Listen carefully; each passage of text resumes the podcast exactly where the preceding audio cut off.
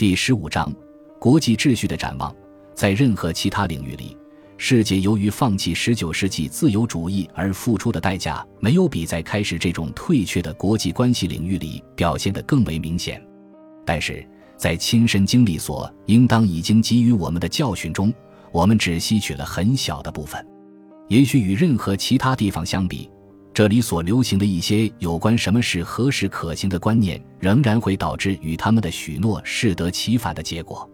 在新进的经验教训中，现在正在缓慢的和逐步的被人们体会珍惜的那一部分是，在全国规模内独立实行的诸多经济计划。就其总体效应而论，即使是从纯经济观点来看，也必定是有害的，而且他们还必定会产生国际上的严重摩擦。只要每一个国家都自由地启用从他自身的眼前利益看来认为可取的任何措施。而不考虑这些措施对于其他国家可能有何损害，那就很少有建立国际秩序或实现持久和平的希望可言。对于这一点，我们此刻已几乎无需特别强调。确实，只有计划当局能够有效地阻断一切外来的影响，才能使得许多种经济计划真正付诸实施。因此，这种计划的结果，必然是对于人员和货物流动的限制愈来愈多。对和平的不很明显，但绝非不很真实的威胁，来自那种人为的培养一国全体人民的经济团结的做法，以及在全国实行计划所产生的新的利益对立的集团。在国界的两侧，居民的生活水平就呈现出明显的差异。凭借一国的国民资格，就有权分享和他国国民所分享的完全不同的成果，这是既不必要也不可取的。如果各国的资源被当作为各国自身的独占性财产，如果国际经济关系不是成为个人与个人之间的关系，而是越来越成为作为贸易实体的各个整体国家之间的关系，他们就不可避免地成为各个整体国家之间的不和及猜忌的根源。一个致命的幻想就是。认为用国家之间或有组织集团之间的谈判方式来代替围绕市场和原料展开竞争的方式，就可以减少国际摩擦。这不过是用借助强力的争夺代替那种只能誉称为斗争的竞争，并将那种在个人之间无需诉诸武力便可决定胜负的抗争，转变为在强有力的武装的国家之间的没有更高法律约束的抗争。这些国家同时是本身行为的最高评判者，都不听命于更高的法律。他们的代表们除了本国各自的眼前利益之外，又不受任何其他因素的约束。这些国家之间的经济交易必定会导致权力的冲突。如果我们只是鼓励朝着这一方向发展的现有趋势，而不是更好地利用胜利形式，我们也许真的会发现，我们已经打败了德国的民族社会主义。而又只是创造了一个由许多个民族社会主义所组成的世界，他们虽然在具体细节上各不相同，但都同样是极权主义和民族主义的，并且相互之间不断的发生着冲突。于是，德国人之所以成为破坏者，正像他们已经对某些民族所做的那样，只不过是由于他们第一个走上了一条所有其他人最后也都要跟着走的路罢了。那些至少部分的意识到这些危险的人，常常得出结论，认为应该搞国际性的经济计划，即通过某种超国家主管机构来搞。不过，虽然这可能防止一国的全国性计划所能引起的某些明显的危险，但是提倡这种雄心勃勃的构想的人们，似乎并没有想到他们的提议甚至可以造成更大的困难和危险。有意识的在全国范围内指导经济事务会引起各种问题。如果在国际范围内同样这样做，那么问题的规模必然还会更大。当那些受一项单一计划支配的人们所信奉的各种标准和价值的相似性日渐减少的时候，计划和自由之间的矛盾只能变得更为严重。要计划一个家庭的经济生活未必有多少困难，计划一个小社区生活的困难也较少，但是。随着计划规模增大，对各目标的优先顺序的意见一致程度及趋于减少，而仰仗强力和强迫的必要性则随之增大。在一个小社区里，居民在许多问题上对各项主要任务的相对重要性都能取得一致的看法，也有一致的价值标准。但是我们的网撒的越大，一致的看法就会越来越少，并且随着一致看法的日益减少，借重于强力和强制的必要性将日益增大，可能很容易说服任何一个国家的人民，为了支援他们认为是他们的制铁工业或是他们的农业。或者为了在他们的国家中没有一个人的生活降低到某一个水平以下而做出牺牲，只要问题仅仅在于帮助那些我们所熟知其生活习惯和思维方式的人们，或者在于改进那些我们很容易想象的，对于他们自己的相应境况的看法基本上和我们的看法相同的人之间的收入分配或其工作条件，我们通常是甘愿做出某种牺牲的。但是人们只要想象，哪怕在像西欧这样一个地区实行经济计划会发生什么样的问题，就必将发现这种计划完全缺乏道德基础。谁能想象，竟会有一种共同的公平分配理想，会使挪威渔民同意放弃改善经济收入的前景，以便帮助其葡萄牙的同行，或使荷兰工人在购买他的自行车时多付价款，以便帮助英格兰考文垂市的机械工人？或使法国农民缴纳更多的税金以支援意大利的工业化。如果大多数人现在还不愿意看到这种困难，这主要是因为他们有意识或无意识的认定，恰恰是他们将要为别人解决这些问题，也因为他们相信自己有能力公正和公平地做到这一点。例如，只有当英国人看到了在国际计划当局中他们可能是少数。看到了英国经济发展的主要方向，可能要由一个不是英国人的多数做决定。英国人也许就能比任何国家的人更加了解这种计划究竟意味着什么。对于一个国际性主管机构，不管它是以多么民主的方式组建的，如果它有权命令西班牙钢铁工业的发展必须优先于南威尔士的类似工业的发展，命令最好把光学工业集中在德国，而把英国排除在外。或者只准完全精炼过的汽油输入英国，并且把一切与炼油有关的工业保留给产油国家时，那么试问英国究竟会有多少人准备服从这一国际性主管机构的决定呢？想象可以通过民主程序来管理或计划一个包含许多不同民族的广大地区的经济生活，这说明了这些人对这种计划将会引起什么问题是完全缺乏了解的。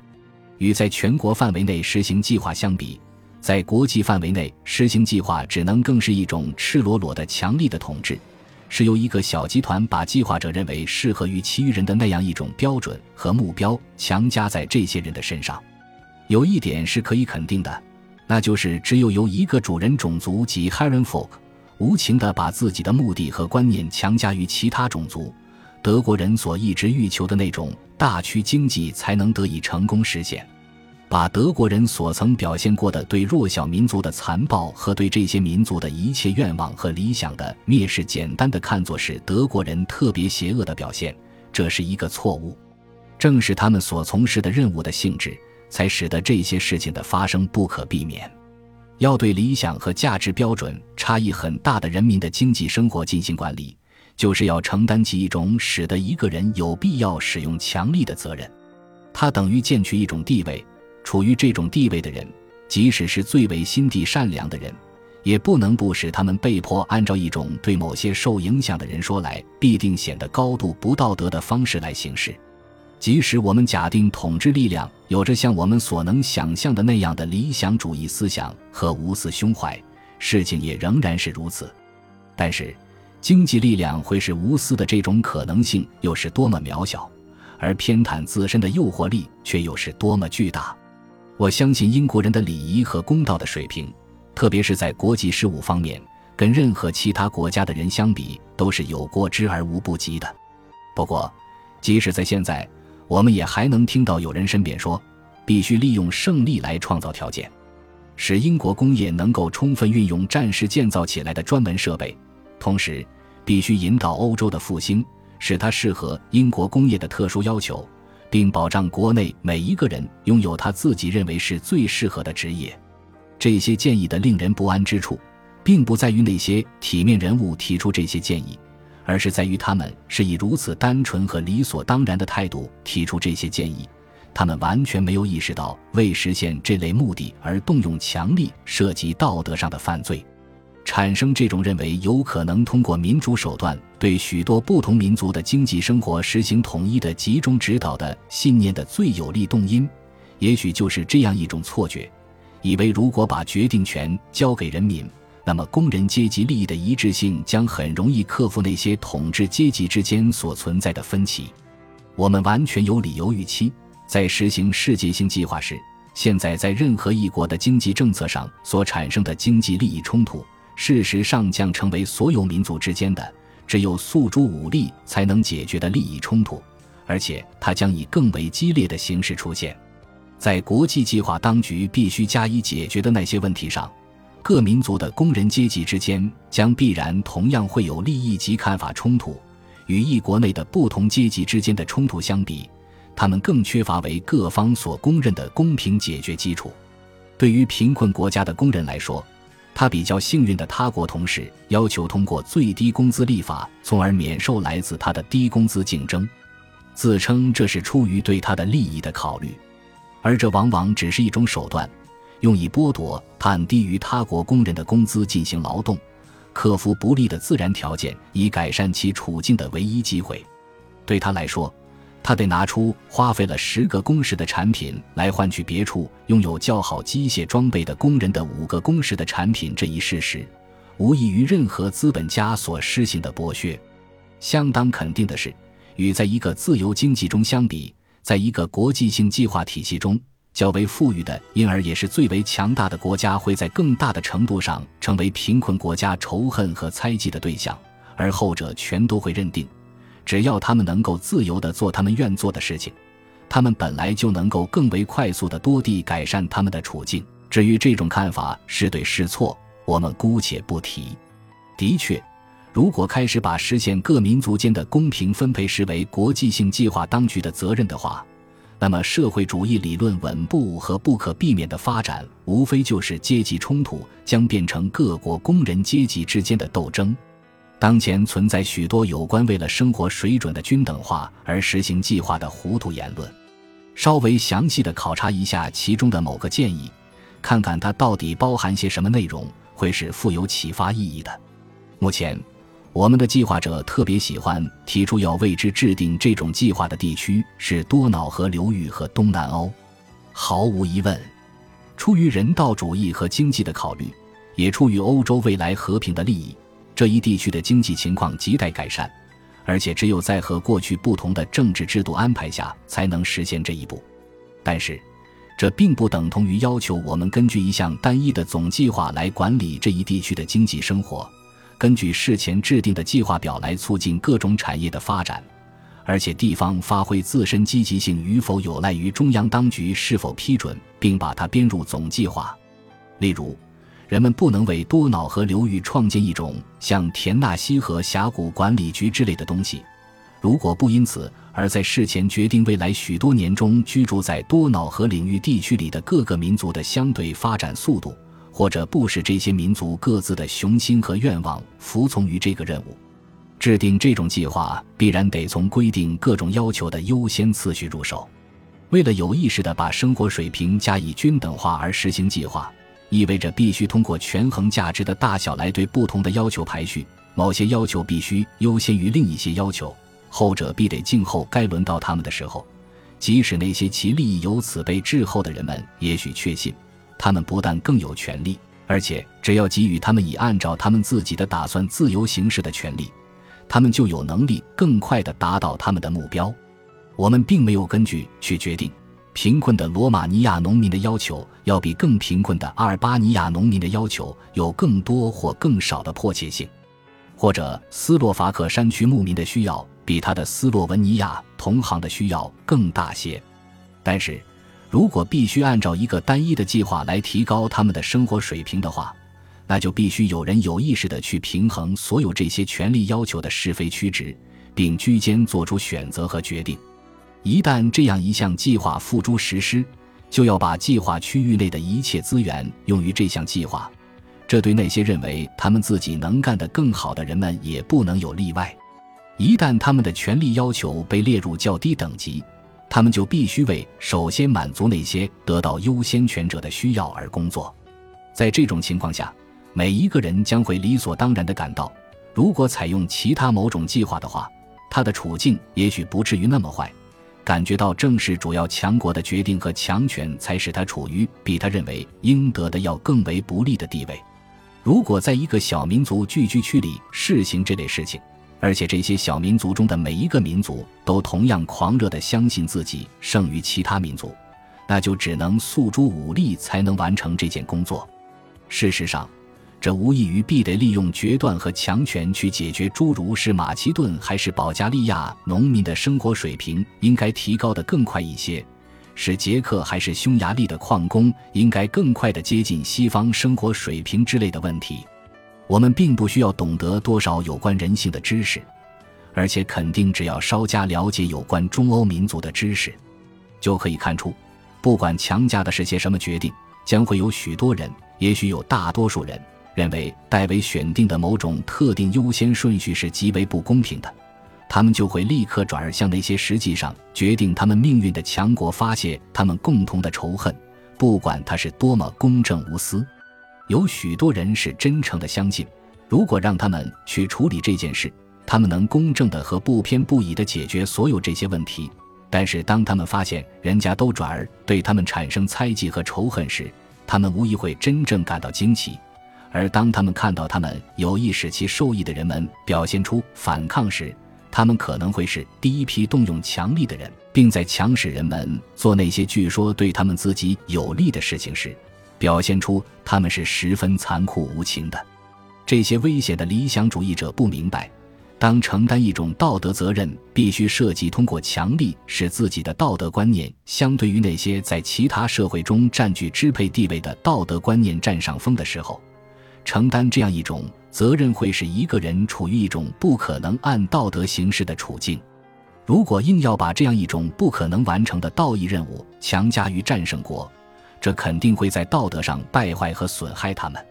让较贫困民族依靠自己的努力去建立他们的生活，提高他们的生活水平，并让我们尽一切可能去帮助他们。如果一个国际性的主管机构仅限于维持秩序，并为人民能改善自己生活而创造条件，它就能够保持公正和对经济繁荣做出巨大贡献。但是，如果由中央配给原料和配置市场，如果每一个自发行动都得由中央当局同意，如果没有中央当局的批准就什么事也不能做的话，中央当局就不可能保持公正。就不可能让人民按自己的意愿安居乐业。在经过以上各章的讨论之后，我们几乎没有必要再来强调说，用仅仅把某些特定的经济权利委托给各种国际性主管机构的方法不能应付这些困难。那种认为这是一个切实可行解决办法的信念，基于这样一种谬见，即认为经济计划仅仅是一项技术性任务，可以由专家按绝对客观的方式加以完成。而真正重要的事情却仍然掌握在政治当局的手里。由于任何国际性经济当局不受某一种最高政治权力的约束，即使严格限于某一特定领域，也易于施展其所能想象得到的最暴虐和不负责任的权利。对某一重要商品或劳务的控制，实际上是能够委托给任何当局的一种影响最为深远的权利。并且因为几乎没有任何事情不能以局外人无法有效加以质询的技术上需要为借口，甚或以不能用任何其他方法加以帮助，处于不利地位的群体的需要这种人道主义的，可能完全是真诚的理由来加以辩护，所以很少有可能控制那种权利。这种在或多或少自主的机构之下的世界资源组织，现实常常在最令人感觉意外的地方被青睐。属于一个为所有国家政府所承认、不服从任何一国政府的广泛的垄断系统里受到青睐，它不可避免的会成为一切所能想象得到的计策中最下下之策。即使那些受托管理者表明他们是其所看护的某些特定利益的最忠实的维护者，我们只要认真地剖析一下那些貌似无害的建议的全部内在关联之处。就能明了他们所产生的可怕的政治困难和道德危害。那些建议广泛的被视作未来经济秩序的重要基础，例如有关有意识的控制和分配主要原料之类的建议。控制例如石油或木材、橡胶、河西之类的任何一种原材料供应的人，将成为全部工业和各国命运的主宰。在决定是否要增加供给、降低价格或生产者收入时，他会决定是否允许某个国家创立某种新的工业，或是否禁止他这样做。当他保护那些他认为是特别托付给他照顾的人的生活水准时，他将剥夺许多处境更坏的人的最好的。也许是唯一的改善其处境的机会。如果由此控制了所有重要原材料，那么在没有得到控制者的准许的情况下，就的确不会有新的工业，不会有一个国家的人民可能着手去从事新的风险投资。没有一种开发或改进计划是他们的否决权所不能破坏的。在旨在分配市场的国际安排方面也是如此。而在控制投资和自然资源开发方面更是如此。如果观察那些装作是最冷静的现实主义者的人，我们会发现那是很出奇的。他们抓住一切机会嘲笑那些相信建立国际政治秩序可能性的人的乌托邦主义，但对经济计划所带来的对各个民族生活的远为直接的和不负责任的干涉，反倒认为是比较切实可行。他们并且相信。一旦一种从未梦想过的权利被赋予一个国际性政府，即那种刚才说到过的，甚至不能实行一种简单的法治的国际性政府，这种较大的权利将以如此无私和明显公正的方式得以行使，并足以博得普遍的同意。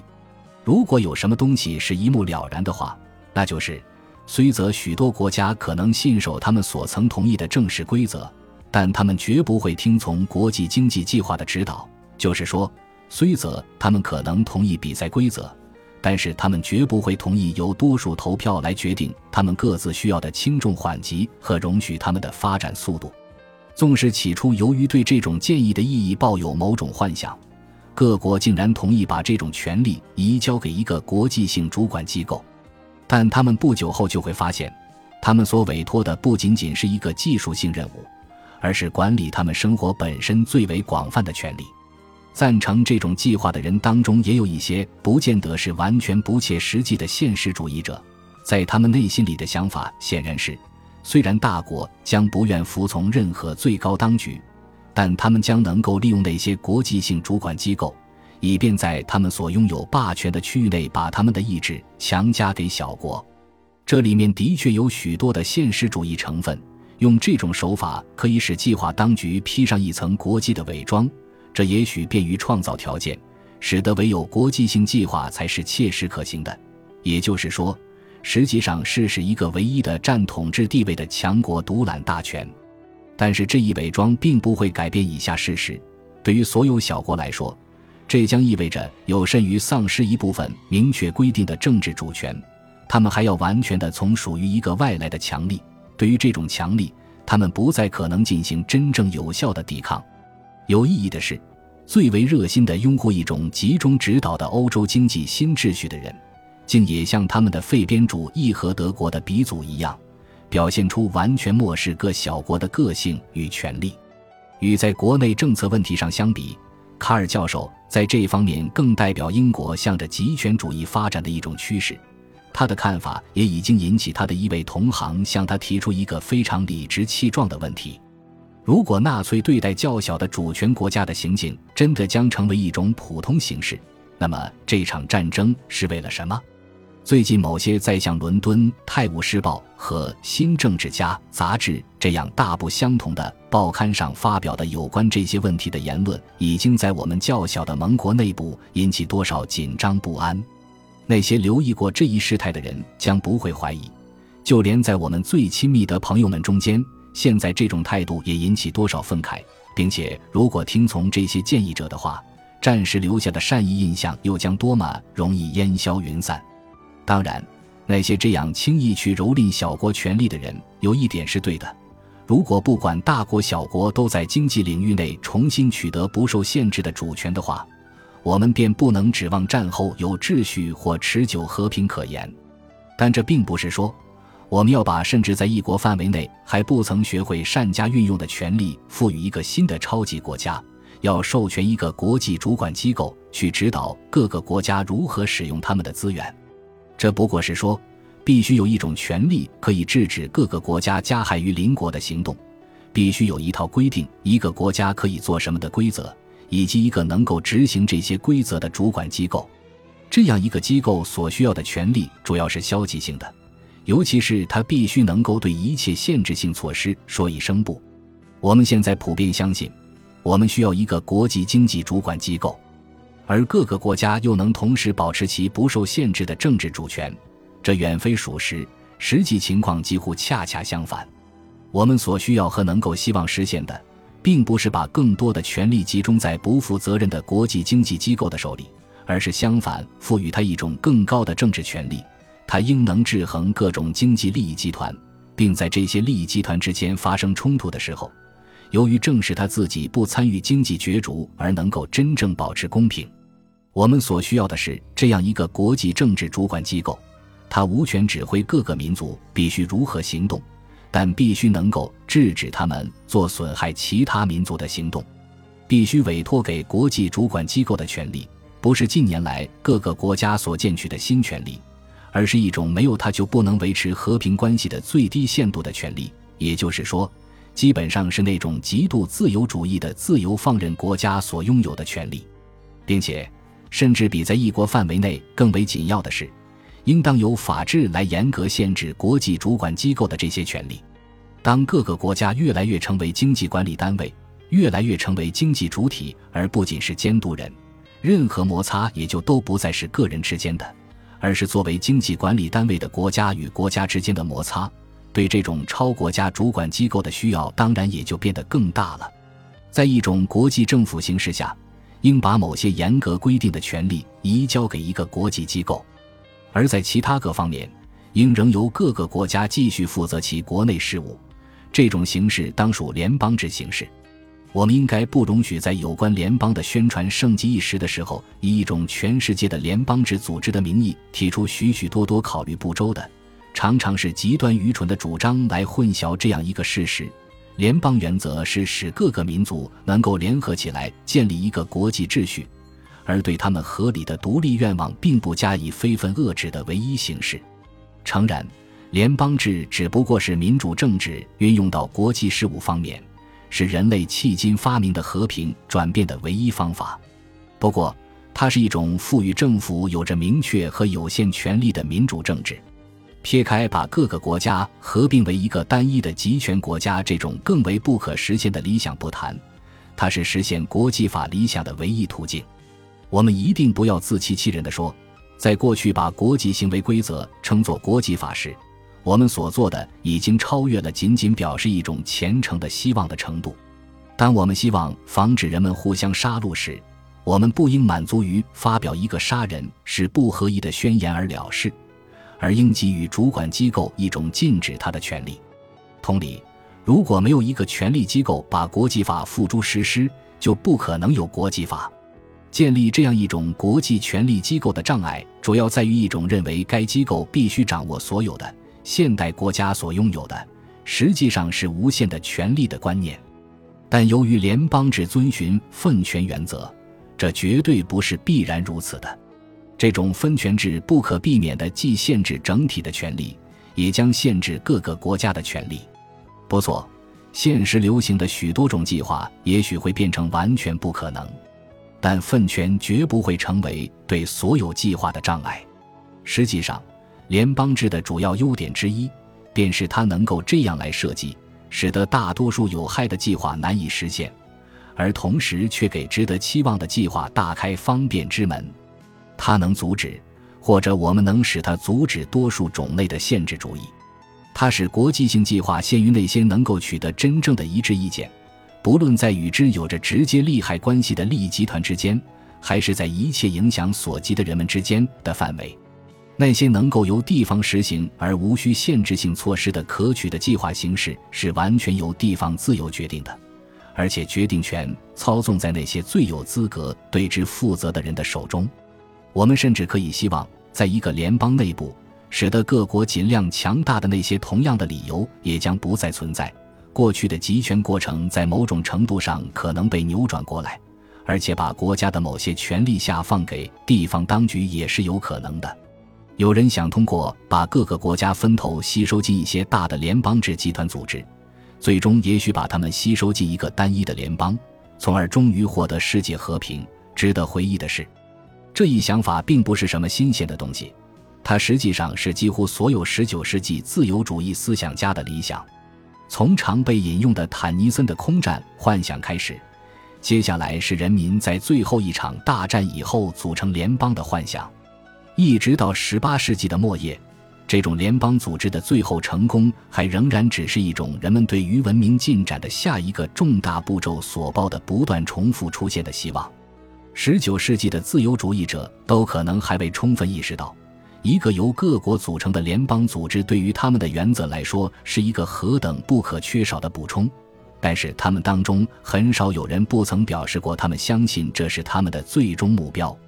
只是随着二十世纪的来临，这些希望才赶在现实政治嚣张之前被认为是不可实现的空想。我们不应该大规模的重建文明。总的说来，既然避免了中央集权这种致命因素，那么小国人民的生活就会是更美好和更体面，而大国人民的生活就会是更幸福和更美满。这绝不是偶然的。如果都由一个大的、远非一般人所能测度或理解的组织独揽一切权力和做出大多数重要决定，我们将丝毫不能维护和培育民主。在任何地方，只要没有很大程度的地方自治管理，没有对大众和他们的未来领导人提供一所国民教育学校，民主就从未顺利运作过。只有可以在大多数人所熟悉的事物中学习和完成承担自身的责任的地方，只有在是近邻的觉悟，而不是某些有关他人的需要的理论知识在指导行动的地方，一个普通人才能真正参与公共事务，因为他们关心他所了解的世界。如果把政治行动范围搞得过大，以至于几乎只有官僚机构才能掌握有关这一政治行动的必要知识，那么个人的首创性一定会减弱。我相信那些诸如荷兰和瑞士之类的小国在这一方面的经验，就连像大不列颠这一类最幸运的大国都能够从中学到不少东西。如果我们能够创造一个适合小国生存的世界，那对我们大家都有好处。但是，只有在一种既保证某些规章得到不折不扣的执行。又保证有权执行这些规章的主管当局不把它们用于任何其他目的的真正的法律制度框架内，小国才能像在国内场合那样，在国际事务方面保持自己的独立性。虽然为了确保完成其执行共同的法律的任务，这种超国家机构必须很有权力，但是在设计这种国际机构的限制时，必须防止国际当局以及国家当局成为暴政机构。如果我们不愿意用有时也可能妨碍把权力用于合乎愿望的目的的方法来限制权力，我们将不能防止权力被滥用。在这次战争结束时，我们将会得到的最大的机会就是，战胜的大国自己也得首先服从一个他们所有权付诸实施的规则体系，也许应该同时获得把同样的规则加之于他国的道义上的权利。一个有效的限制国家对个人的权利的国际机构，将是对和平的一个最好保障。国际范围内的法治必须保障国家不对个人，同时保障这种新的超级国家不对各个民族国家施行暴政。我们的目标既不是具有无限权力的超级国家，也不是那种自由国家的散漫联合体，而必须是自由人的国家的共同体。我们在很久以来辩解说。在国际事务中，要想照我们认为是合宜的那样去做是不可能的，因为其他国家不肯照着规矩来行事。那么，战争行将结束，这将是一个机会来表明我们是诚心诚意的，并且表明我们自己也同样准备接受那些我们认为为了共同利益有必要施之于他国的对行动自由的限制。联邦制组织原则只需善为运用。却能成为对世界上某些最为棘手问题的最好解决办法，但是，这个原则的运用是一项极为困难的任务，并且，如果因我们在过于雄心勃勃的尝试中滥用和苛求该原则，我们就不易取得成功。也许会存在一种把任何新的国际组织搞成全方位的和世界规模的组织的强烈趋势。并且当然也会存在一种对于某种这样的综合性组织，如某种新的国际联盟的迫切需要。很大的危险在于，如果试图单单依靠这一世界性组织，那就会把一切似乎值得置之于一个国际组织之手的任务都交付他来负责办理，而他实际上不会足够令人满意的完成这些任务。我始终确信，这种奢望乃是国际联盟软弱的根源。在他试图成为涵盖世界范围的机构过程中，他不得不被搞得软弱。而一个更小的，同时更为强有力的联盟，也许可以成为一个维护和平的更好的工具。我相信这些理由现在仍然站得住脚，并且在英帝国和西欧国家之间能够取得某种程度的合作，但在世界范围内，这种合作却是不可能的。一个联邦组织所代表的比较密切的联合。也许其覆盖面起初甚至不能超越像西欧的某一局部地区那样狭小的一个区域，虽则它可以逐步得到扩展。诚然，形成这些区域性联邦后，各个集团之间的战争可能性依然存在。而为了尽量减少这种危险，我们还得凭借一个更大的但比较松散的联合体。我的看法是，对某种这样的其他组织的需要，不应当成为那些在文化。看法和标准上很相似的国家之间紧密联合的障碍。虽然我们的目标必须是尽可能防止未来的战争，但我们务必不要相信我们能够一举创立一个使得世界上任何角落里的一切战事都成为不可能的永久性组织。否则，不仅是我们这种企图将不会成功，而且我们也许会因此而失去在更为有限的范围内取得成功的机会。正如在其他大的恶行发生时的那样，为了使战争在将来成为完全不可能而采取的措施，甚至可能比战争本身还要坏得多。如果我们能够减少容易导致战争的冲突的摩擦风险，这也许就是我们所能合理的希望得到的一切。本集播放完毕，感谢您的收听，喜欢请订阅加关注，主页有更多精彩内容。